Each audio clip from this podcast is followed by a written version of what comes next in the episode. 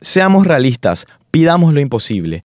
Es la frase más conocida y trillada del Mayo francés. Hace 55 años que ocurrió esa serie de manifestaciones que hasta ahora continuamos usando de referencia para animar a los oprimidos a que salgan a las calles para hacer sentir la bronca producto del orden establecido. Esta vez la intención es instrumentar el Mayo francés para compartir una opinión sobre las protestas que observamos en nuestro país desde que se inició el mes coincidentemente como en la Francia de 1968. No tengo ningún interés en analizar si las denuncias de fraude en las generales cuentan con evidencia contundentes y o argumentos sólidos presentados por la concertación o cruzada nacional. Opino que el relato construido sobre la fortaleza del sistema electoral está sobreestimado. Yendo al punto, esas denuncias de fraude nos demostraron una capacidad de movilización que asumo que ninguna persona aficionada de la política esperaba ver. Existe un lugar común Argel en el que todos caemos cuando aparecen personajes como Payo junto a movilizaciones espontáneas, porque sí, fueron espontáneas, que sostiene que el fenómeno representa una síntesis del hartazgo que tiene el paraguayo hacia la clase política. La afirmación tiene algo de verdad, aunque se hace imprecisa, hasta incompleta, y reiteradas veces se ha comprobado que es insuficiente. Y esto no tiene nada que ver con Payo ni Cruzada Nacional,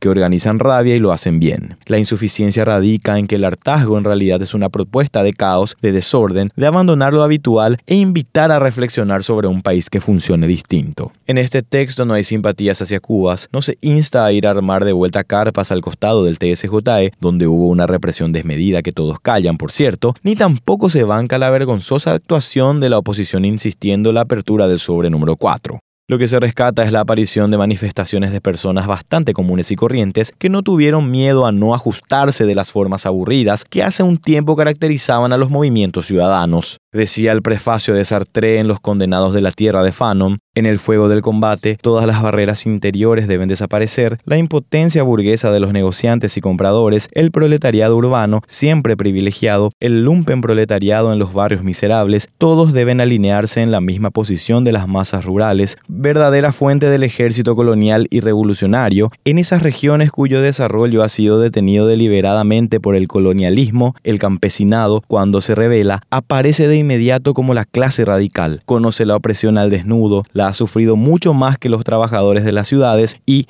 para que no muera de hambre, se necesita nada menos que un desplome de todas las estructuras. En las calles estuvieron desempleados, trabajadores precarizados, pequeños comerciantes, indígenas. El futuro será de ellos si encuentran una dirección política correcta o de lo contrario, será otro episodio más de espontaneidad fracasada. Veremos qué pasa en cinco nuevos años de cartismo.